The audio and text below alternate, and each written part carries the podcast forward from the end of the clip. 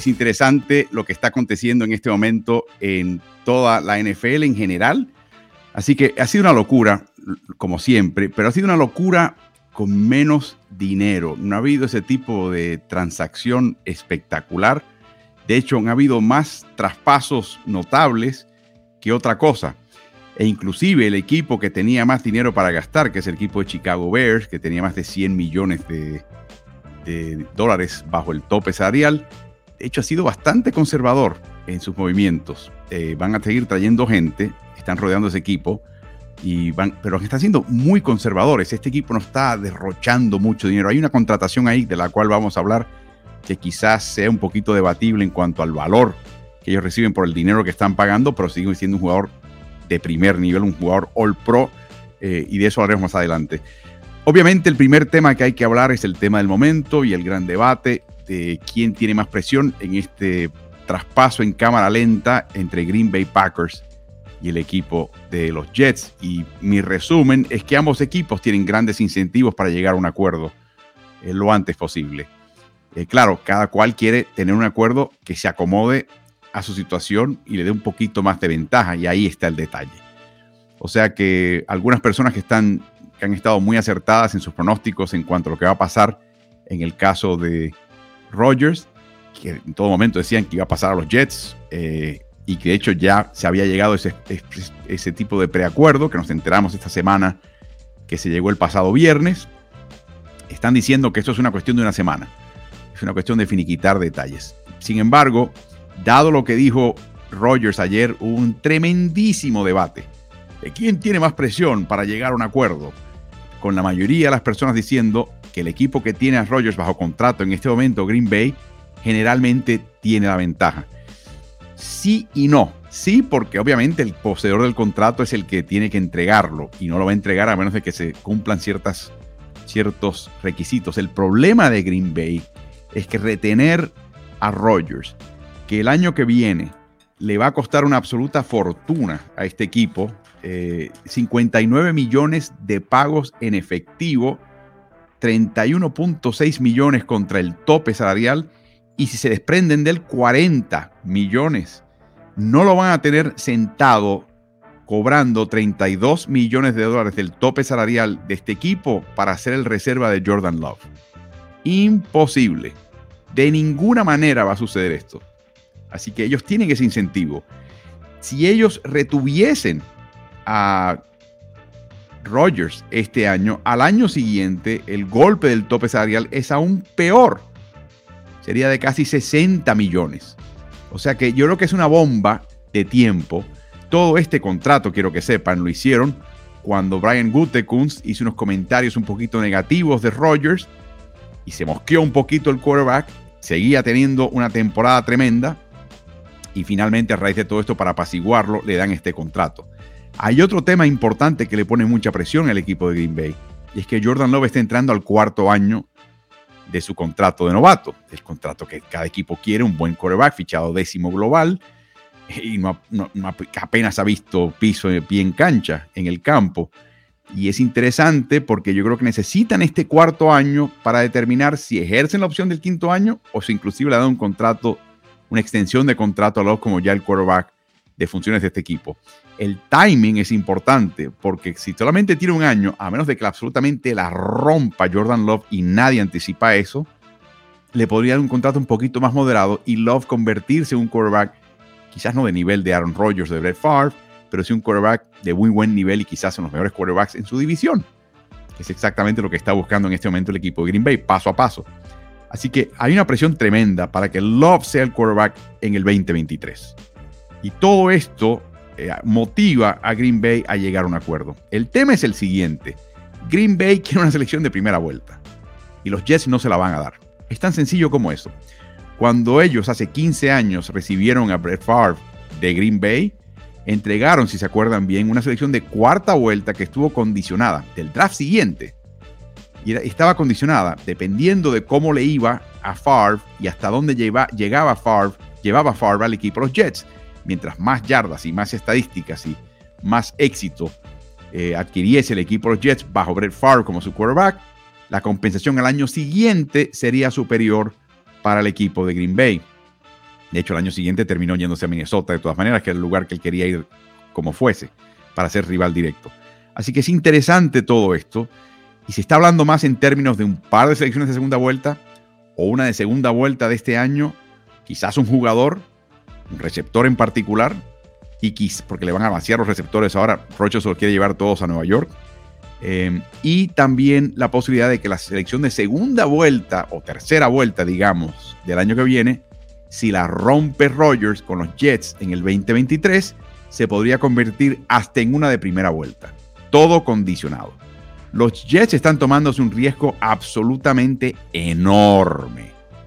Sacaron una gráfica que casi en el último eh, cuarto de siglo el mejor rendimiento en cuanto al índice de pasador de un quarterback de los Jets es inferior al peor año que ha tenido Aaron Rodgers en la NFL.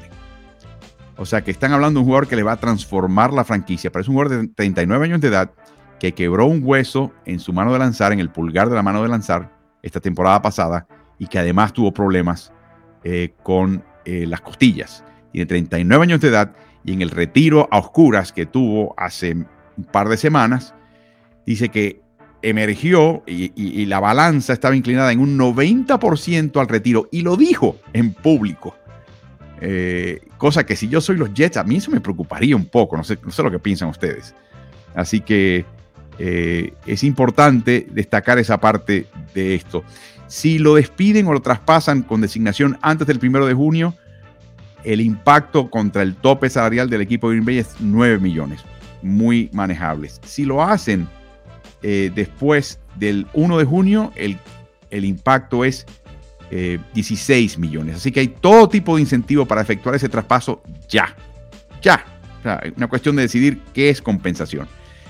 El tema que podría también estar eh, creando tirantes entre Jets y Packers es, como les digo, ¿Qué le quiero dar de compensación? ¿Qué es justo para un quarterback que está al final de su carrera? Quizás dure dos años más, no más de dos años con los Jets. ¿Vale la pena dar una primera selección? Probablemente no. ¿Está dispuesto a aceptar eso el equipo de Green Bay? Probablemente no. Todo dependerá del rendimiento de él o la extensión de su carrera con los Jets. De nuevo, todo estaría condicionado. Pero hay otro tema. ¿Qué proporción de estos 59 millones en cash, en efectivo, que le debe Green Bay o el equipo que tenga a Rogers el año que viene en este caso si lo pasan a los Jets, ¿qué proporción de ese dinero lo pagan los Green Bay Packers o lo pagan los Jets? Ahí creo que viene la tirantez. Mientras más dinero paguen los Jets, peor será la compensación a cambio de Rodgers. Mientras más dinero pague Green Bay, mayor y superior será la oferta en selecciones de, draft y de inclusive jugadores. Eh, particularmente estoy pensando en Corey Davis como receptor que podría pasar a Green Bay eh, a cambio. Así que todo eso está, eso es lo que está en este momento dilucidándose. Obviamente, ya se ha llegado a alguna negociación. Trey Wingo está diciendo claramente que ya se, los fundamentos de un acuerdo están ahí, que ya Aaron Rodgers mentalmente pasó la página, está dispuesto a irse a los Jets, que ahora él quiere traer un montón de jugadores precisamente a los Jets eh, y también reforzar la línea ofensiva perdón, de los Packers hacia los Jets, y que es una cuestión de llegar a ese tema. Si ese es el caso, verdaderamente estamos a días de que se anuncie formalmente esta salida. Por supuesto que la aparición hace un par de días de Rogers en el programa de Pat McAfee, que tuvo medio millón de visualizaciones eh, en un momento, eh, ya quisieran las cadenas deportivas de primer nivel en cualquier país tener un resultado como ese, fue a la una de la tarde hora del este, mediodía, hora central, hora de México, y a ese, momento se paralizó el mundo y empezaron a ver el programa de Pat McAfee. Eh, claro, todo ese comentario, la revelación de estos detalles, le tiene que haber caído muy mal al equipo de Green Bay. Muy, muy mal. Eh, pero imagínense ustedes la reacción de Rogers, como él lo comentó, que él sale de su retiro pensando que no quisiera jugar después de todo, aunque el 90%, en un momento pensé que el 90% de mi pensar era retirarme, ahora decidí jugar eh, y llega y se entera de los comentarios, tan pronto enciende el teléfono porque está en un retiro a oscuras cuando el, el teléfono no funciona, y dice, mira, ya están hablando de Team Green Bay en el pasado pretérito de ya no más, de que tuvo una buena carrera, de que podría estar jugando Rogers con Packers en el 2023 si lo demás no funciona. O sea, ya estaban descartándolo. Y en ese sentido, Green Bay, como es un mercado chico, no tiene prensa local, la gerencia de ese equipo no a veces mide sus palabras. Porque no importa, son los reyes feudales del mercado de Green Bay. Esto no pasaría en un mercado grande como Nueva York, esto no pasaría en Chicago, esto no pasaría en Los Ángeles. Habría mucho más cautela en la manera que se maneja ese tipo de mensaje. Pero creo que aquí es cuestión de coordinar la despedida de Green Bay, la llegada de los Jets, el, acuerdo en particular, el timing de cuándo se va a hacer oficial este traspaso. Si se hace después del primero de junio, por ejemplo, no va a haber compensación para Green Bay en el draft del 2023. Si se hace antes del primero de junio, pues entonces sí. Ese es el tipo de parámetro que se está debatiendo y discutiendo y negociando en este momento entre Jets y el equipo de Green Bay. Los Jets tienen un riesgo enorme. digan ustedes que Favre se lesiona em, en la temporada 2023. Pues sabes que él tiene garantías de que le van a pagar aún si él se lesiona. La garantía es de 60 millones de dólares si se lesiona en el 2023 para el 2024. O sea, es un tremendísimo riesgo el que asume este equipo de los Jets y habla de la falta de calidad en la posición de quarterback eh, y también la desesperación, eh, pienso yo, de tener un, equipo que pueda ganar. Y el último año, del tercer año de Robert Sale al mando, cuando eres un entrenador en jefe nuevo, un nuevo régimen, y en el tercer año no has llegado ni remotamente a playoffs, los propietarios se ponen muy nerviosos porque esencialmente te están dando tres años. Los contratos son de cuatro años, pero ya para el tercer año no importa si te echan entre el tercer y cuarto año porque no vas. Ese último año no cuesta mucho. Así que hay mucha presión para Sale para Joe Douglas de generar algo así. Y es increíble cómo se repite la historia entre ambos. Así que adquieren a Nathaniel Hackett, traen a Allen Lazard, todo el mundo diciendo, bueno, esto es señal de que se lo quería eh, Rogers. Y es verdad, pero yo creo que Lazard está acá con los Jets precisamente por la presencia de Hackett, más que nada. Hicieron un traspaso con Baltimore para traer a Chuck Clark, me parece una, eh, por una selección de sexta o séptima vuelta, me parece, del 24, me parece que es una transacción tremenda. Han perdido a Mike White, al equipo de Miami, a Sheldon Rankins, que se fue a Houston, James Robinson termina en Inglaterra, su rival directo, Nate Herbig, guardia derecho, ahora posiblemente sea el guardia izquierdo de los Pittsburgh Steelers.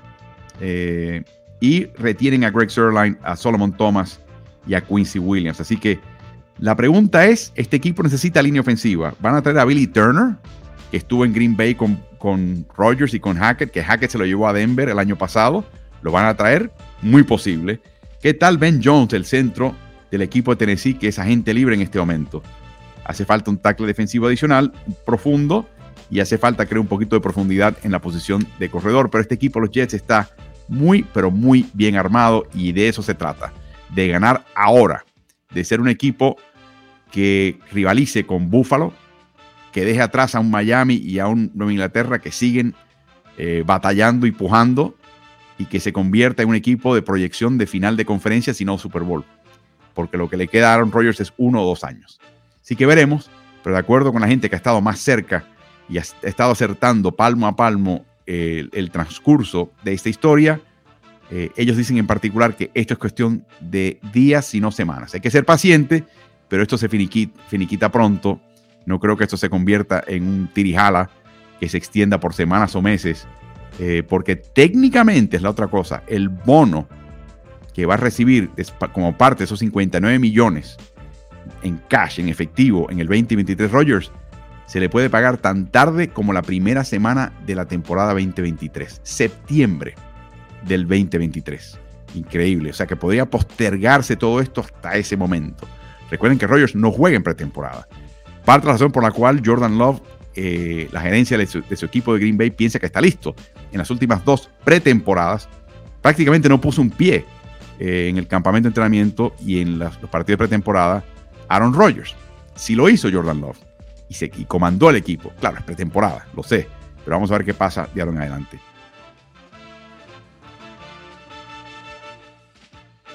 Un equipo que ha hecho movimientos muy interesantes es el equipo de Dallas Cowboys. lo primero que hicieron es deshacerse de Kellen Moore y traer a Brian Schottenheimer. Brian Schottenheimer le encanta correr, pero no, se, no lo va a hacer de forma exclusiva. Y lo que el cambio de Kellen Moore, lo que esto quiere decir es que finalmente Mike McCarthy va a tener la potestad de seleccionar jugadas. Cosa que con Moore ahí, eh, como lo quería tanto Jerry Jones, y pensaba que era un chico que podía ser candidato a reemplazar a McCarthy, por una especie de mini golpe de estado interno, se deshace de Moore, tiene la potestad de, seleccionar jugadas directamente y coloca una mano derecha que es confiable en el caso de Schottenheimer. Eh, retienen, por supuesto, a Dan Quinn, que eso fue algo muy positivo para Dallas, eh, y también retienen a John Fassel incorporan a Stephon Gilbert en un traspaso con Indiana por una quinta selección del 2023. Excelente traspaso. Él y Tevon eh, Diggs va a ser una mancuerna tremenda y Diggs va a aprender muchísimo de Gilmore. Eh, eso que no te quepa duda. Renuevan a Leighton, Van Der Esch. Mm, Tony eh, Pollard es el jugador franquicia. Obviamente, al desprenderse de Ezekiel Elliott, se convierte en un jugador muy valioso. CJ Goodwin eh, hace los equipos especiales y Donovan Wilson, el profundo, también van a estar acá juntos. Pero se despiden de Connor McGovern, que es un guardia, 23 millones, tres temporadas, pasa a Buffalo.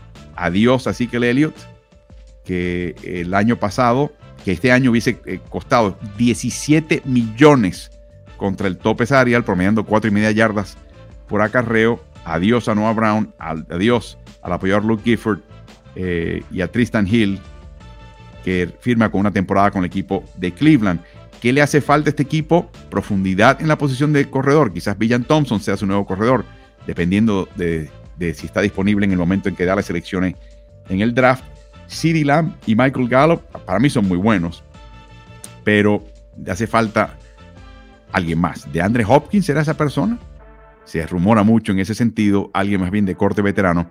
Estamos en un mercado de alas abiertas muy, muy flojo este año en cuanto a agentes libres. Eh, no hay mucha disponibilidad de gran calidad ahí. No estoy hablando del draft, estoy hablando de los que ya están eh, veteranos jugando en la liga. No hay muchos disponibles, así que quizás el traspaso sea la manera de Dallas poder conseguirlo. Y de nuevo, el nombre de DeAndre Hopkins suena muchísimo. Dalton Schultz en este momento es agente libre. Veremos si lo recontrata el equipo de Dallas. Si no lo han hecho hasta ahora, y los demás ya han sido recontratados, no sé por qué están esperando. Eso indica que en un año donde en el draft hay muchísima, extraordinaria, profunda calidad en la posición de la cerrada, Dallas podría optar por ahí. A mí me parece que le vendría bien un veterano acá, pero ellos saben lo que hacen. Por supuesto, hace falta ayuda en la línea defensiva eh, y también refuerza una posición de tackle ofensivo eh, para el equipo de Dallas pero es un equipo que creo que con esa adquisición de Stephon Gilmore es absolutamente excelente. Creo que Tony Pollard es un gran corredor que se puede convertir en el corredor no único, pero el principal de un tándem, de un dúo, de una dupla. Así que veremos qué pasa en Dallas y que todavía tiene eh, que rellenar. Y por último, no estoy seguro si será capaz de hacerlo Brian Schottenheimer, pero lo he dicho varias veces. Eh, Dak Prescott tiene problemas fundamentales de mecánica, de la manera que él pase el balón. No se nota cuando enfrenta rivales del, del montón. Sí se nota contra grandes equipos en temporada regular y particularmente en playoffs. Se puede solucionar de dos maneras. O le vas corrigiendo esos malos hábitos o sencillamente le colocas una cantidad de caballotes enfrente a él que no hay quien lo pueda tocar. Por lo tanto, quizás esa, línea ofensiva, que no es mala para nada, pero perdió a Conor McGovern, necesite ser revestida de aún más talento. Así que veremos qué pasa en el caso de Dallas Cowboys. Sean Payton se apodera y se toma las riendas del equipo Denver, empieza a repartir el bacalao. Eh, Joe Lombardi, su coordinador ofensivo, trae a Vance eh, eh, Joseph, que curiosamente fue entrenador en jefe estaba pasando el, momento de su vida, como nos dice un gran ilustre. Después lo despidieron, ahora regresa. Estuvo en tiempo en Arizona. Eh, ben Witza es ahora el entrenador de equipos especiales. O sea que borrón y cuenta nueva. ¿Y qué ha hecho este equipo? Bueno, trajeron linieros ofensivos caros, de primer nivel. Son las contrataciones de primer día de agencia libre que sonaron más Eh, ben Powers, ahora guardia izquierdo, 27 millones, eh, dos años. La gente habla, no Álvaro, son 54 y 4. No, son 27 y 2 con un tercer y un cuarto año a opción del equipo. Sea que esencialmente es un contrato de 27 millones y dos años. Él viene de Baltimore, después de haber tenido su mejor temporada con el equipo de, de Cuervos. Y aquí viene la otra, la más cara de todas, Mike McGlinchey, 88 millones por cinco años. Viene de San Francisco. ¿Por qué tanto dinero? Porque Chicago Bears estuvo pisándole los talones a Sean Payton. Y Sean Payton se dio cuenta que de ninguna manera él quería, no el lado ciego de Russell Wilson, no, el lado de frente. El tackle derecho tenía en la mente de Sean Payton que ser más importante que el tackle izquierdo. ¿Qué pasa? McGlinchey no es muy bueno en protección al pase, al pasador. Es mucho mejor abriendo huecos por tierra. Y esa es otra señal que nos está, enviando Sean Payton. No solamente la contratación de McGlinchey, la contratación de Joe Lombardi. Son chicos que van a estar, son, dos elementos que señalan que este equipo va a acarrear mucho, mucho más con el balón. ¿Qué otra contratación interesante te muestra un poquito de esto? Samaji Pirine viene del equipo de Cincinnati, siete y medio millones por dos años. A mí me encanta Pirine. De hecho, narrando los partidos de Pittsburgh, el segundo partido lo ganó Pirine contra Pittsburgh al final, prácticamente por su cuenta, aunque eso es imposible en el fútbol americano. Pero es el tipo de corredor que te puede cargar con 15, 16, 18 carreos por partido si hace falta. Excelente receptor, súper confiable en tercer down. Es, es una manta de tranquilidad para Peyton para Russell Wilson y compañía. Eh, contratan a Jared Steedham, 10 años, 2 millones, 5 millones por año. Este no es un reemplazo del montón, esto está un poquito por arriba del promedio de lo que tú le pagas a un quarterback reserva en un equipo. Eh, traen a Michael Burton del equipo de Kansas City, de nuevo, orientación a, los acarreos. Eh, traen a Tremont Smith de Houston como esquinero y a Zach Allen de Arizona de nuevo, Vance Joseph se lo trae, lo vio en Arizona, cuando estaba él por allá como corredor defensivo. Allen ahora pasa al equipo de Denver por 46 millones y tres temporadas. O sea, una cosa que le encanta hacer a Sean Payton es armar por el centro las dos líneas y después se preocupa de lo demás. Él lo que quiere es armar esas líneas temprano cuando llegue a un lugar, en este caso Nueva Orleans, en este caso Denver, y olvidarse del tema y empezar a armar al equipo y crear alrededor de ellos. Y eso es exactamente lo que está haciendo. Perdieron a Graham Glasgow, perdieron a Chase Edmonds, eh, Andrew Beck se va, Mike Boone se va, Eric Sobert se fue, Dremont Jones le hubiera quedado, le hubiera gustado quedarse, pero era carísimo, 51 millones, tres años, termina en Seattle eh, y se despiden también de Ronald Darby. Este equipo eh, no tiene selección de primera vuelta en el próximo draft y esto es interesante cuando ustedes escuchen que Cortland Sutton o Jerry Judy están disponibles, inclusive KJ Hammer, la razón es sencilla, es que están colocándolos en el mercado de traspaso para ver si alguien les ofrece una selección de primera vuelta a cambio. Y mencionaba que era un mercado de agencia libre de receptores flojos. Bueno, yo creo que Denver está explotando eso y a ver qué consigo yo en esta subasta. Tanteo con estos jugadores. No es que los quieran eh, enviar a otro equipo, es que piensan que hay buena profundidad en la posición de receptor, que ellos la tienen y con que uno de ellos atraiga una selección de primera vuelta, basta. En el caso de Judy es quizás el más tentador porque creo que en Denver hasta ahora no ha logrado su, gran promesa y quizás el tema es que mucho equipo piense, me lo traigo a mi equipo y Jerry Judy es exactamente lo que todo el mundo pensaba que era a nivel universitario antes de irse al equipo de Denver. Así que va a ser bien interesante y esa es la razón por la cual están los Broncos coqueteando con la posibilidad de desprenderse de uno de esos tres receptores. No tienen selección de primera ni de segunda vuelta en el próximo draft. Otro equipo que quisiera eh, brevemente mencionar es el equipo Las Vegas Raiders. Este equipo, por supuesto, eh, esto es un secreto a voces, añade a Jimmy Garapolo, aunque eh, hay que mencionar que, y yo creo que lo hacen pro forma, lo hacen porque había que hacerlo, haciendo su trabajo, su tarea, llamaron a Green Bay para averiguar si había algún tipo de posibilidad de que Aaron Rodgers pasase al equipo de Las Vegas como su quarterback. muy interesante ese pequeño tema. Pero Josh McDaniels opta por lo seguro. Y Garapolo termina con un contrato de 73 millones y 3 años. La expectativa es que Las Vegas, con su primera selección, va a traer al reemplazo de Garapolo. Cuándo exactamente la transición dependerá de Garapolo y dependerá del joven fichado entre los primeros 10 puestos. Creo que están novenos en este momento en el draft. Así que va a ser muy interesante ver eso porque Garapolo a veces no te puede, se lesiona, no termina la temporada. Garapolo a veces se aturde, bajo presión, como mucho quarterback, pero quizás el más que otro. Pero Garapolo, por lo menos en San Francisco y antes en Nueva Inglaterra, es un jugador eficiente. Eh, yo creo que tiene mucho que ver con el diseño de la ofensiva. Y creo que McDaniels dice, yo lo puedo, puedo mantenerlo jugando a ese nivel.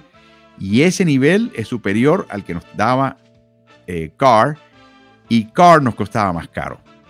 Es así de frío el cálculo de este equipo y por eso hicieron el cambio. Traen a Jacoby Meyer, Myers del equipo de Inglaterra, 33 millones tres años. Philip Dorset, de nuevo, eh, los conoce muy bien McDaniels.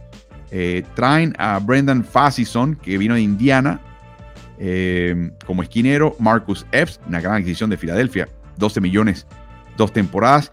Y una muy interesante que Robert Spillane, 9 millones, dos temporadas.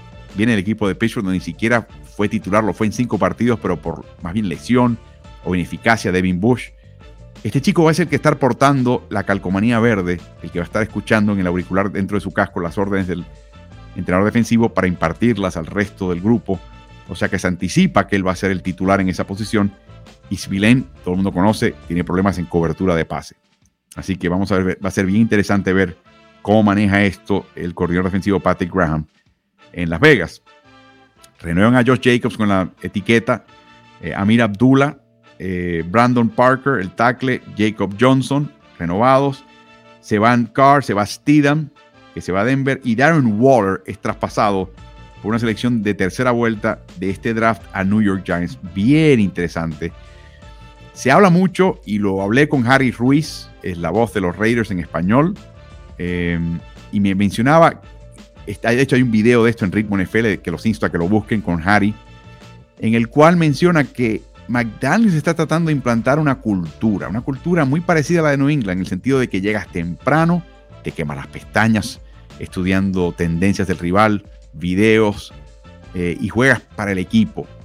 Y cuando ves un talento como Waller salir por esa puerta y ser enviado a gigantes por una selección de tres de tercera vuelta, lo único que puedo pensar es que no fue por su talento, ni porque no encaja en el esquema o la capacidad que tiene como quarterback eh, Garapolo. Piensen en Garapolo en San Francisco con sus alas cerradas.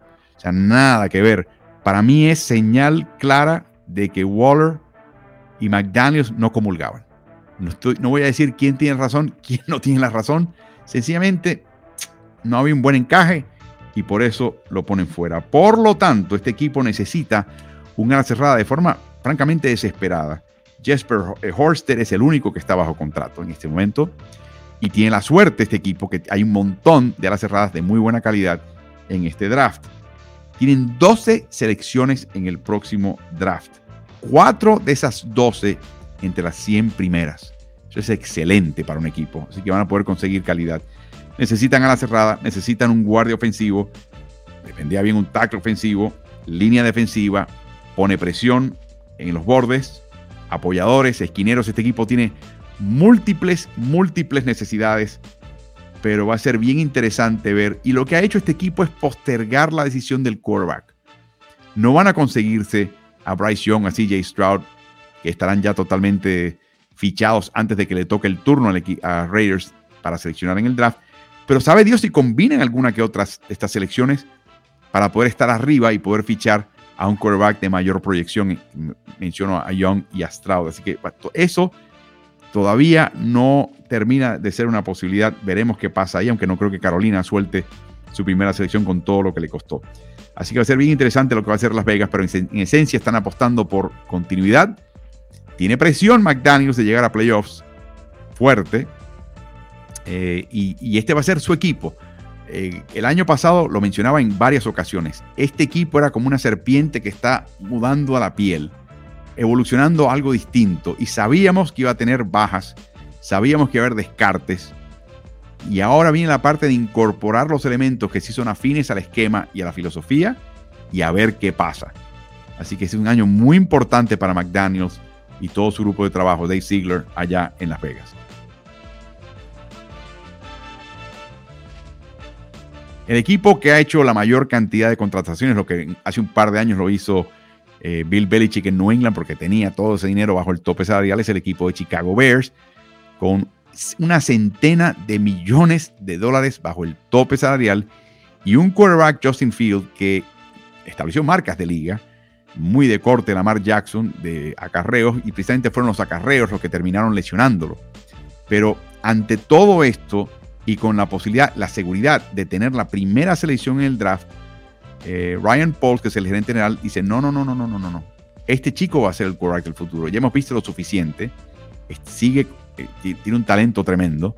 Esencialmente la evaluación es que este chico, Fields, es mejor que los quarterbacks que están disponibles en el draft en este momento, este año. Esencialmente, la respuesta a la pregunta de por qué lo hizo.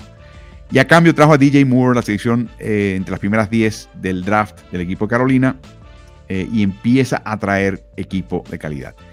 La única contratación que yo considero eh, un poquito dudosa es la de Tremaine Edmonds, y no porque él no sea un absolutamente excelente jugador, es que esa posición no se le paga esa cantidad de dinero, 72 millones por cuatro años, 18 millones por año para un apoyador medio que es del corte de Brian Urlacher, que es exactamente lo que busca Matt Everfluss, em, que es exactamente, encaja perfectamente en este esquema. Y quizás por eso Chicago optó por eh, otorgar tanto dinero, porque viene inmediatamente después de haberle pagado 20 millones a través de tres años a TJ Edwards, que viene el equipo de Filadelfia. Así que estos dos se van a encargar de ser lo que llaman off-ball linebackers, apoyadores centrales, que no están en la línea, no están presionando, aunque en el caso de ambos lo podrían hacer. Eh, pero generalmente se espera que va a estar atrás de la línea. Y usualmente un equipo gasta un montón de plata en uno de ellos y el segundo es un prospecto o es un veterano ya de salida o es un jugador bueno pero no, no tremendo. Aquí le están pagando muy buen billete a ambos. Se están poniendo mucho dinero por posición. Y aquí viene algo interesante y es que Ryan Pauls dijo que Mike McGlinchey y, y y Demonte Jones, que termina con el equipo de Seattle, eran agentes libres, estaban en la mirilla de este equipo, pero se gastaron, el equipo que los obtuvo, Denver y Seattle, pagó mucho más de lo que estaba dispuesto Chicago a pagar por esa ranura, ese espacio, ese, ese puesto en el campo de juego, en el organigrama del equipo de Chicago. O sea, dejaron pasar dos grandes jugadores porque sencillamente no le iban a pagar de más para la posición que estaban jugando. Iban a adherirse a su tabla. Eso lo hacen los equipos disciplinados. Por lo tanto, con la excepción esta que les digo de Edmunds y Edwards, los demás contratos están más o menos razonables. Nate Davis viene de, Tennessee. 30 eh, millones, 3 años, 10 millones por año. Eso estaba bastante barato. De Marcus Walker de Tennessee, 7 millones, 3 años. Muy razonable. Acaban de contratar en las últimas 24 horas a Donta Foreman, eh, básicamente un salario mínimo como corredor de Carolina. PJ Walker como eh, quarterback reserva. Eh, un quarterback que es muy del molde de Justin Fields, o sea que encaja en el esquema. Cuando lo cambies, es un facsímil razonable de Justin Fields, como lo es Tyler Huntley en Baltimore de Lamar Jackson. Lo traen. Acaban de contratar a Robert Tonyan, del equipo de Green Bay como a la cerrada, que me parece que es tremenda contratación. Eh, Andrew Billings, liniero defensivo de Las Vegas, viene barato, 3,5 millones un año.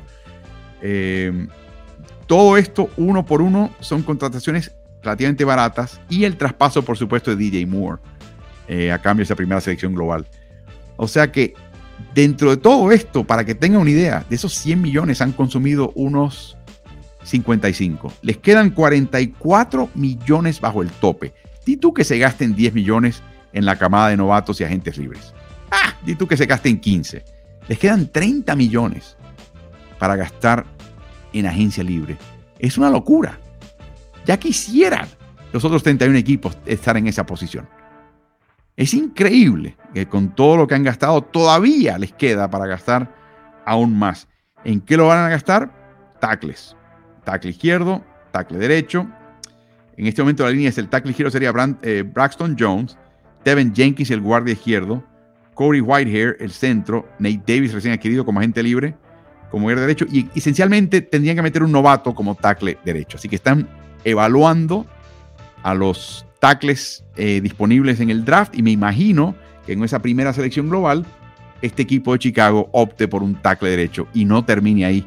Consiguen quizás otro tackle, lo que llaman un swing tackle, un chico veterano que pueda jugar si se lesiona uno de ellos o si uno de ellos termina siendo ineficaz por razones que sean. Así que Ryan Paul, pese a todo el gasto que ha tenido, créanlo o no, está siendo conservador en Chicago y para mí eso es algo verdaderamente increíble. Eh, hay equipos que se están reforzando de abajo para arriba. Atlanta, Houston. De nuevo, porque tenían el, cupo bajo el tope, porque había muchísimas necesidades y porque cualquier jugador que él contrate iba a ser mucho mejor de lo que tenían antes. Era un equipo con muy poco talento y ellos están levantando el piso de la liga. Chicago es otro de esos equipos, con la diferencia de que Chicago, entró a este proceso con 100 millones para gastar. A ver dónde termina Ryan Pauls y los Chicago Bears.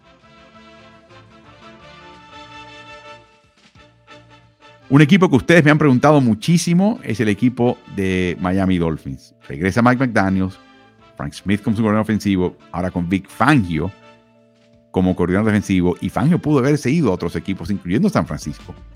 Pero todo por Florida, sabe Dios si por los impuestos. No se paga impuesto estatal en, el estado de la Florida y se paga un 14% em, en California, por ejemplo. Y Danny Crossman como entrenador de equipos especiales.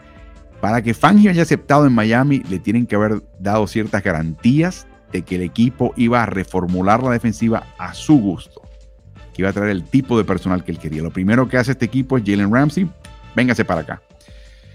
Eh, lo entregan por una selección de 23 del 23 de tercera vuelta, este draft, y también envían un prometedor a la cerrada Hunter Long al equipo de Rams. Así que Rams empieza a, poblarse y a recuperar selecciones del draft después de tantos años de no haberlo hecho y de, hecho despreciarlas. Mike White se convierte en uno de los quarterbacks reservas mejores pagados en la NFL. Y recuerden que hizo un buen trabajo cuando no estaba lesionado con los Jets, 16 millones dos años. David Long, que es un apoyador interno, eh, con Tennessee, que el único problema que tiene es que a veces es atolondra, o sea, es todo o nada en su caso, y tiene cierta tendencia a lesionarse.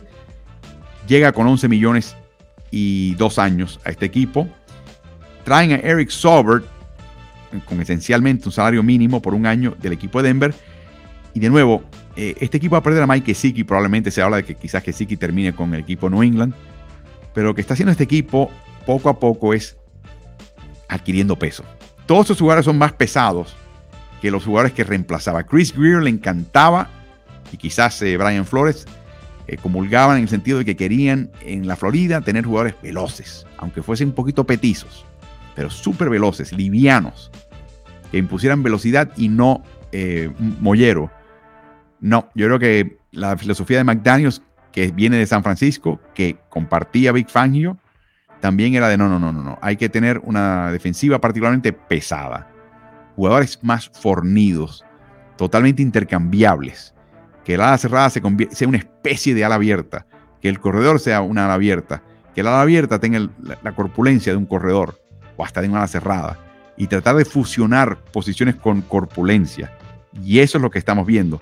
Recontratan a Raheem Mostert, recontratan a Jeff Wilson, Traen de vuelta a Kendall Lamb, Duke Riley, el apoyador eh, Jerome Christian de la línea, Nick Needham, recién eh, recontratado y renovado.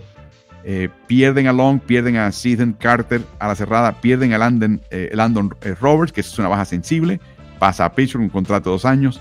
Brian Jones, que tuvo un problema de lesiones tan seria que se está hablando de que no solamente termina su carrera, pero no puede saltar ni correr después de las múltiples lesiones que recibe también va a estar fuera. ¿Qué le hace falta a este equipo de Miami? Más corpulencia. Le va a hacer falta las cerradas. Le va a hacer falta un despejador también. No sé si Morstead, eh, eh creo que hay que reemplazarlo. y le falta mayor calidad y profundidad en la línea defensiva. Eh, pero poco a poco se está armando un lindo equipo acá en, el sur de la Florida. Em, quizás también le haga falta, trajeron a Dan Finney eh, contratado, pero Dan Finney es un reserva. Le hace falta mayor calidad en la línea ofensiva y profundidad en la línea ofensiva porque de nuevo, este equipo lo que quiere ser es una versión del equipo de San Francisco. San Francisco Este. Así que poco a poco lo intenta hacer de esta manera el equipo de Miami Dolphins.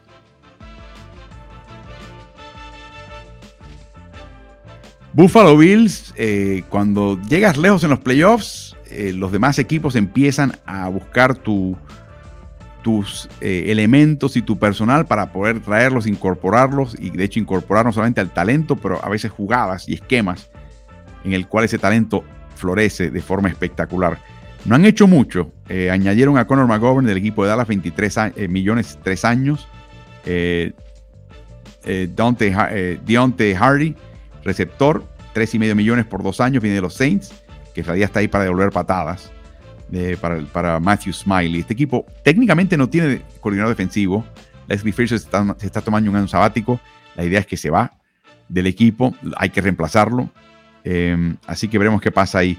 Renovaron a Mark Vilano, renovan a Tyler Matakevich, que es un jugador de equipos especiales.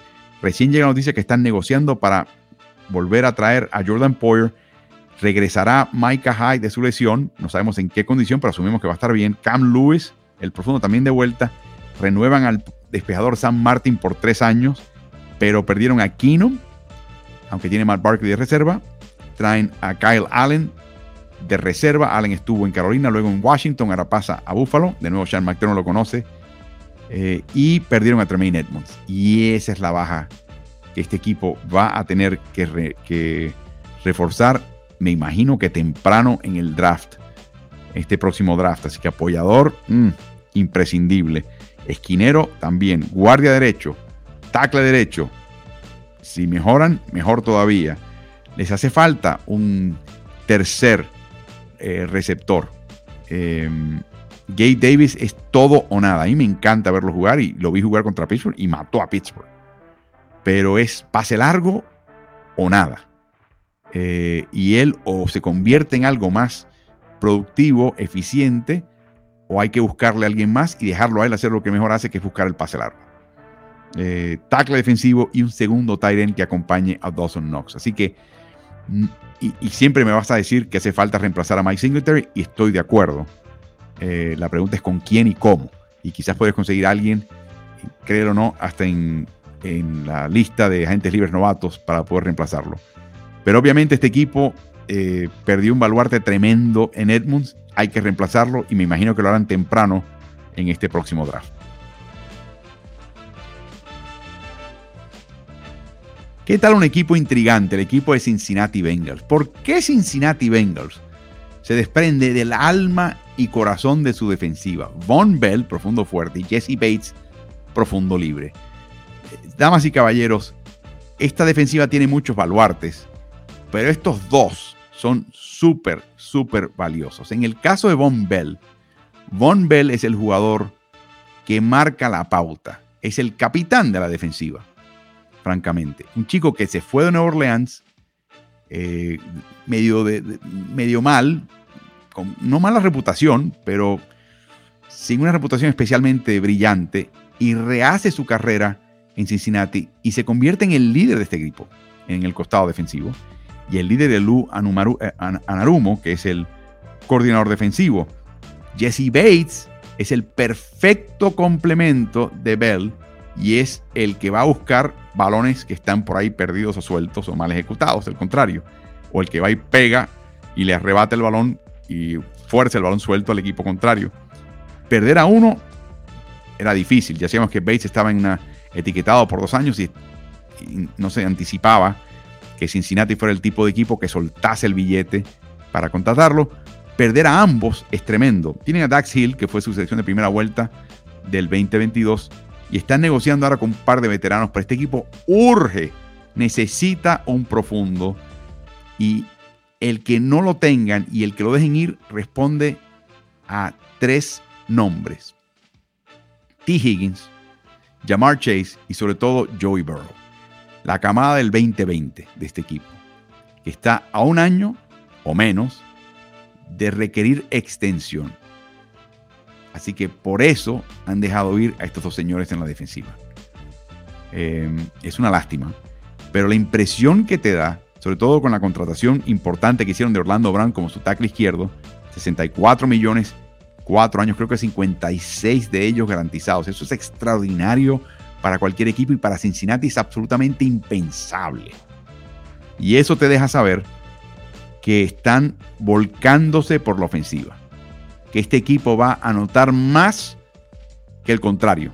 Pero la defensiva no va a ser lo que era antes. Y van a eh, depender del mago de Lu Anarumo para tratar de hacer de tripas corazones con el personal que le toque para ellos intentar eh, ser relevantes.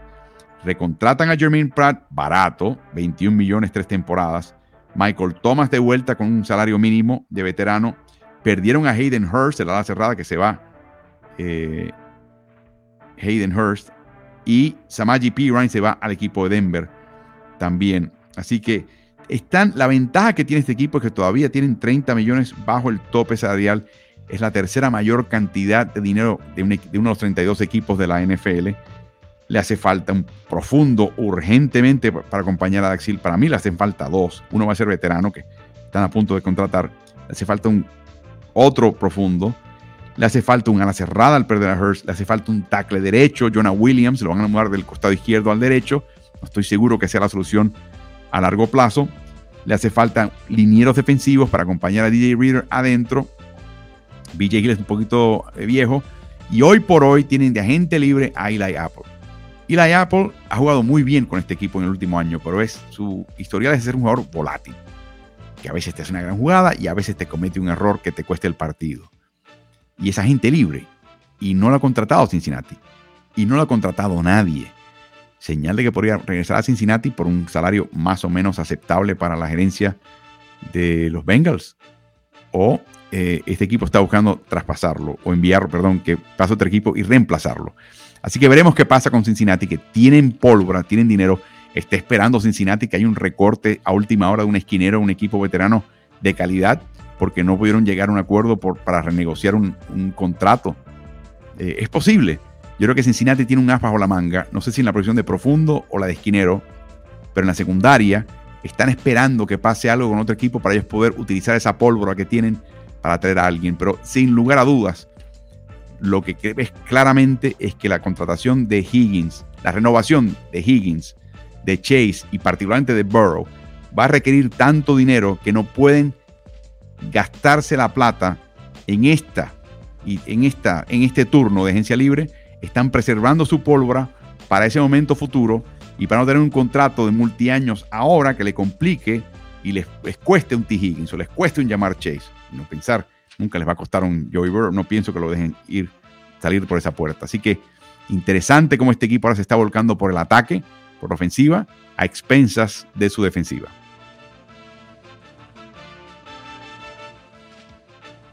Otro equipo en esa misma división de la AFC Norte, donde están Cincinnati, Cleveland y Pittsburgh, es el equipo de Baltimore. Y Baltimore tiene un problema. Baltimore estaba súper pasado del tope salarial y además tiene este problema del contrato con Lamar Jackson. No vemos a ningún equipo en este momento hacer un movimiento o, un acercamiento a Lamar Jackson para que se convierta en su nuevo quarterback. Eh, aparentemente no existe ese mercado. Jackson no puede estar muy contento, pero no tiene muchas opciones en ese sentido. Así que ah, vamos a asumir que él esté de vuelta. Sin embargo, este equipo está, como digo, pasado el tope, necesita hacer una purga de salario. Ya enviaron a Chuck Clark a los Jets eh, por una selección de sexta o séptima vuelta. Se desprenden de Calais Campbell, que para mí todavía tiene utilidad pese a su edad. Le dicen adiós a Ben Powers porque se fue a Denver con un contratazo. De ninguna manera Baltimore podía retenerlo. Eh, Josh Oliver, que para mí no atrapa pases este a la cerrada, pero es muy rudo físicamente. Ayuda muchísimo al ataque terrestre y ocupa mucho y libera mucho a Mark Andrews. A él lo van a extrañar. Él se acaba de ir a Minnesota con un contrato de 21 millones y 3 años. Yo estoy seguro que ustedes no conocen a Josh Oliver, no saben de Josh Oliver. Eh, pero Minnesota sí, y le paga 7 millones por año. Para que tengan una idea del valor que él tiene sin atrapar muchos pases. Eh, no es que estén pensando que el chico va a atrapar 100 pases por año. Eh, lo están trayendo por otras cosas. Tienen que observar el video para ver a este chico jugar. Eh, le, dicen adiós a Chuck Clark y tienen a Marcus Peters como esquinero disponible. ¿Se acuerdan que lo que les mencioné en el video y en el segmento del video de Cincinnati, que Cincinnati está esperando que se zafe algún jugador por diferencias de contrato o porque se siente el equipo no puede recontratarlo como agente libre o renovarlo o extenderlo? Marcus Peters es uno de esos jugadores. Peters tiene una reputación de nuevo de ser una persona muy volátil, pero Eli Apple lo es en el equipo de Cincinnati. Y me pregunto si Baltimore va a permitir que Peters le vaya a un rival directo de división. Eh, y si no, van a tener que reemplazarlo con un esquinero. Le hace falta en las abiertas, le hace falta presión en los, en los bordes defensiva, le hace falta reforzar la línea defensiva a este equipo eh, tienen esencialmente solamente cinco selecciones del draft, no tienen una de segunda vuelta. Recuerdan, eh, adquirieron a Rokan Smith y eso le costó mucho a este equipo. Así que tienen eh, muy pocas opciones en el draft y tienen que ser sumamente cuidadosos. Este equipo sencillamente ha perdido talento y todavía tiene la incertidumbre de Lamar Jackson. Y una vez se integra Lamar Jackson, viene la incertidumbre del nuevo coordinador defensivo Todd Monken que tiene muy buena reputación, que tiene reputación de poder adaptarse a cualquier situación. Va a ser bien interesante ver ahí eh, cómo él y Lamar Jackson, eh, si termina Jackson jugando con el equipo, eh, trabajan juntos. Podría ser algo muy bonito o podría ser algo que no funcione. Veremos qué pasa en las aguas turbias que está atravesando en este momento el equipo de Baltimore Ravens. Indianapolis Colts. ¿Qué hacemos con Indianapolis Colts? Ah? ¿Qué hacemos? Gardner Minshew, recién contratado como quarterback. En este momento, Gardner Minshew es su quarterback titular. Wow. Wow. Wow. Shane Steichen es su nuevo entrenador en jefe. Jim Bob Cooter, coordinador ofensivo. Gus Bradley, coordinador defensivo, se queda. Brian Mason, entrenador de equipos especiales. Contratan a Samson Ekiban, que viene de San Francisco, 27 años y 3 temporadas. Contratan a Matt Gay. ¿Por qué? Porque los Rams están descargando salario y, lo contrata Indianapolis por 23 millones y 4 temporadas. Indianapolis siempre interesado en tener un pateador confiable. Eh, tuvieron a varios por muchos años, incluyendo a Adam Vinatieri, y creo que en el interreino entre Vinatieri y Gay, la experiencia fue tan poco grata que deciden gastarse la plata en Matt Gay. Renuevan a Tiquan Lewis, EJ Speed, el apoyador, y Ashton Doolin, el ala abierta, pero traspasan a Stephon Gilmore. Eh, le dicen adiós a Brandon Fassison, que va a Las Vegas, y Bobby Okerere también se les va. Así que es interesante lo que está haciendo este equipo. Este equipo no tiene quarterback. No tiene quarterback, repito, no tiene mariscal de campo. Eh, están pensando en traer a Lamar Jackson. No sé. O sea, no hay mucha gente disponible de primer nivel en este momento. Están llegando a última hora para ver si le pueden quitar a, Aaron Rodgers a los Jets. Lo dudo. O sea, e, es, increíble que en la posición más importante de, de este deporte no tengan solución. Y esto después de haber circulado por una serie de veteranos, incluyendo Matty Ice, que acaban de despedir y al cual le van a tener que pagar creo que 13 millones de todas maneras en este 2023, en cash, en efectivo, como parte de la despedida. Eh, ¿Qué quieres que te diga? No tienen quarterback. No tienen quarterback. Están sextos en el cupo bajo el tope salarial con 24 millones, pero calculen que de esos 24 millones, 10, 12 se van en la camada de, de novatos del draft y agentes libres, novatos. O sea que en realidad tienen 12 millones disponibles. Con eso no les da.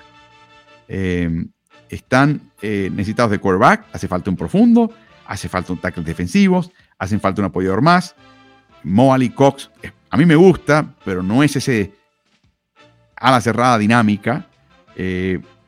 ala abierta, pone presión. Yannick Ngakwe puede que esté ahí con el equipo o no. esquinero, el tackle derecho, hay tantos huecos y el problema es el siguiente. Tú vas a traer un ala cerrada y vas a traer a un ala abierta y vas a traer un tackle derecho, vas a traer un jugador ofensivo como agente libre si no sabes cuál va a ser tu quarterback. Esa es la gran, gran interrogante que le está, está enfrentando a Chris Ballard eh, y al señor Ursay en Indianápolis, que tienen tremendo desaguisado en sus manos. Tremendo, tremendo. Así que vamos a ver qué pasa con el equipo de Indianápolis. En ese sentido, que como pueden ver, sí tienen un montón de selecciones de la primera vuelta. Eh, tienen nueve, pero la mayoría son ya a partir de la quinta vuelta. Así que no son especialmente valiosas. Eh, tienen tres entre las primeras 79, que no está mal. Casi cuatro en las primeras 106, que tampoco está mal. Pero necesitan ayuda en varias situaciones. Y de nuevo, ¿quién va a ser el quarterback? Eh, ¿Habrá uno disponible en la cuarta sesión global? Ese debe ser el plan de este equipo. Pero ese chico no va a estar listo para ser el quarterback, pienso yo, en la primera semana. Puede que lo sea, pero probablemente no esté listo. Veremos qué pasa en Indianápolis. Y esa es la apuesta en este momento del equipo, que ese chico fichado en la primera vuelta será su quarterback eh, comenzando la temporada del 2023. Seguimos en la división de la AFC Sur, una división muy complicada, eh, porque ahora de repente Tennessee es un equipo en gran transición. Ram Carthon viene como gerente general del equipo de San Francisco. Carthon tiene, por, a través de su padre, eh, conexiones con eh, Bill Parcells, que fue el mentor de Mike Vrabel, y de, perdón, del mentor del mentor de Mike Vrabel, que es Bill Belichick. O sea que vienen todos de la misma mismo árbol, árbol genealógico. Pero les pregunto ahora, si, si, tú no eres aficionado a Tennessee Titans, ¿me puedes nombrar el coordinador ofensivo y coordinador defensivo de este equipo? Nadie lo sabe. Son Tim Kelly en el costado ofensivo y Shane Bowen en el costado defensivo. No es que sean malos, es que son relativamente desconocidos. Mi punto es que este equipo está siendo Mike Vrabel céntrico más que nunca antes ganó el golpe de estado del gerente general, ha traído a alguien de su confianza y ahora está tratando de rearmar al equipo mientras se mantiene competitivo. Eh, Andre Dillard viene como tackle eh, izquierdo ahora, viene el equipo de Filadelfia, 29 millones y 3 años. ¿Sabes cuántas jugadas ofensivas jugó Dillard el año pasado con Filadelfia? 37. 37. Claro, el año previo jugó más y jugó bien. Así que es una gran interrogante si él está para ser el tackle izquierdo de este equipo. Traen también a Daniel Bruskill de San Francisco para el costado ofensivo y luego traen un trío de jugadores eh, defensivos, dos de ellos de San Francisco. Arden Key, 21 millones, 3 años. Aziz Al-Shair como apoyador, que sustituye a Long, viene de San Francisco. Y también traen a un apoyador, Luke Gifford, 5 millones, 2 años del equipo de Dallas. Así que eh, este equipo ha traído cierta calidad con un sabor muy de San Francisco, que es lo que está tratando de implantar aquí Ram Carson. ¿Qué pasa? Se despide de Taylor Lewin porque el chico ya no daba pie con bola, estaba físicamente muy mal y francamente no se llevaba con Bravel. Ben Jones, agente libre, y hasta ahora no lo contrata nadie, pero la anticipación es que no termine con Tennessee. Se les va Nate Davis a Chicago. De Marcus Walker como tackle defensivo se les va a Chicago. Robert Woods firma como veterano en Houston, 15 millones dos años. Bob Dupree acaba de ser despedido. Algunos piensan que podría regresar al equipo de Pittsburgh, pero está en el cierre de su carrera, está muy disminuido por lesiones. Eh, y David Long, por supuesto, va, pasa a Miami, 11 millones, dos temporadas. ¿Qué le hace falta a este equipo? Número uno, a la abierta. Perdón, eh, sí, a la abierta. Número dos, a la cerrada. Linieros defensivos. Y en la línea ofensiva, diría que prácticamente todo el lado derecho de la línea, desde el centro guardia derecho, tackle derecho, hay necesidad francamente imperante para este equipo. Así que creo que Tennessee va a utilizar esas, esas selecciones eh, de primera, segunda, tercera vuelta, muchas de ellas, por lo menos quizás un par de ellas en la línea ofensiva, y ver si la profundidad de ala abierta llega hasta un punto donde pueden conseguir una en la quinta vuelta que valga la pena, no estoy seguro pero este equipo tiene ese tipo de problemas. Es un año de transición. Eh, este hablaba de equipos que están mudando la piel, eh, como lo hacía el equipo de Las Vegas. Aquí está otro equipo que no cambió de entrenador en jefe, es el mismo, Mike Vrabel, pero que el, el ciclo que él tenía se estuvo terminando y hay que renovar el equipo y es exactamente lo que está tratando de hacer. En un momento se habló de la posibilidad de traspasar a Derek White, eh, de este equipo y solamente por el tema del contrato eh, y quizás la sensación que hay de que en cualquier momento él no, no nos va a poder dar 17 partidos por temporada. Y sabe este equipo de Tennessee lo que es jugar y tratar de ganar sin él. No es fácil, misión imposible. Pero por otro lado, creo que se dan cuenta de que cada año va a ser más y más difícil que les dé 17 partidos y les dé 200 yardas por partido. Es imposible. Así que quizás quieran cortar por lo sano y venderlo cuando su precio esté en su ápice. La única justificación que veo. Y el hecho de que tienen muchísimos huecos en su alineación, en su elenco. O sea que no lo van a hacer porque quieren, lo van a hacer porque tienen que hacerlo. Si lo hacen, estoy seguro que lo hagan. Por último, el equipo que quería mencionar en esta, esta noche es el equipo de Nueva Inglaterra. Un equipo que trae a Bill O'Brien como coordinador ofensivo. Eh, y les recuerdo algo. Joe Judge, despedido por Gigantes, y Matt Patricia, despedido por Detroit, todavía estaban recibiendo sus pagos de su puesto y equipo previo. Cuando te despiden, te pagan y te pagan como si estuvieras todavía en el equipo. Si te quedaban dos años, te van pagando al paso de esos dos años. Esos contratos tienen algo que se llaman offset, que es que si te contrata alguien más para hacer otro tipo de trabajo relacionado al fútbol americano, comentarista, analista de televisión o entrenador con otro equipo, lo que te pague esa nueva entidad se les reduce al pago del equipo que te despidió. En el caso de Patricia Detroit, en el caso de George Gigantes de Nueva York. ¿Por qué los contrató Belichick aparte de conocerlos? ¿Por qué los puso a entrenar a quarterbacks en el caso de George y a coordinar la ofensiva en el caso de Patricia?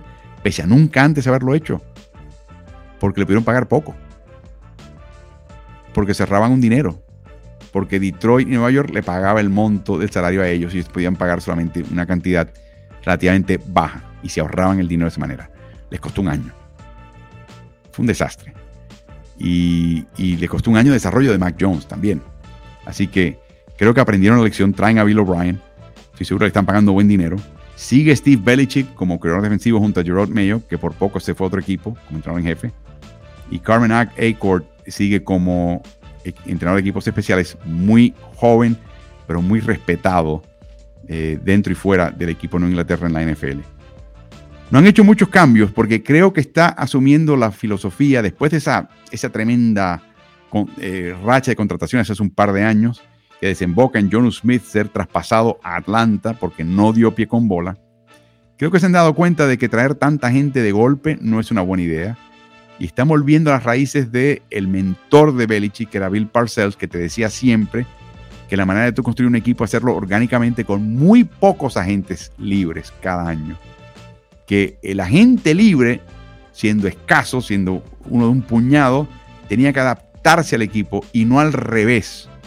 Y creo que es lo que están haciendo. Traen a Riley Reef para que llene el hueco por una temporada como tackle derecho. Viene de Chicago. Juju Smith Schuster, 33 millones, tres años después de un año en Kansas City. Va a ser interesante cómo Smith Schuster se va a llevar con la disciplina de Bill Belichick. A Schuster le encanta ser parejero y aparecer en las redes sociales y hacer todo tipo de, de situaciones muy llamativas. No es exactamente lo que está buscando Bill Belichick en New England, pero vamos a ver cómo se llevan estos dos. Eh, tiene la posibilidad de ser mucho más dinámico y tener más recepciones y estar en un equipo donde se convierte esencialmente no en el número uno, pero en un receptor de suma importancia en este equipo. Así que creo que desde el punto de vista de, movimiento de carrera es acertado por parte de Yuyu. Solamente va a venir el ajuste cultural, que me pregunto si está dispuesto a hacerlo. Y traen a James Robinson, 8 millones dos años de los Jets. Robinson tuvo un año de novato tremendo con los Jaguars y creo que están tratando de recapturar eso. Damien Harris eh, aparentemente no va a regresar a este equipo. Eh, renuevan a James Friends, importantísima renovación de Jonathan Jones, ahí no va a haber duda. Jabril Peppers también importante como profundo. Mac Wilson recién renovado por este equipo.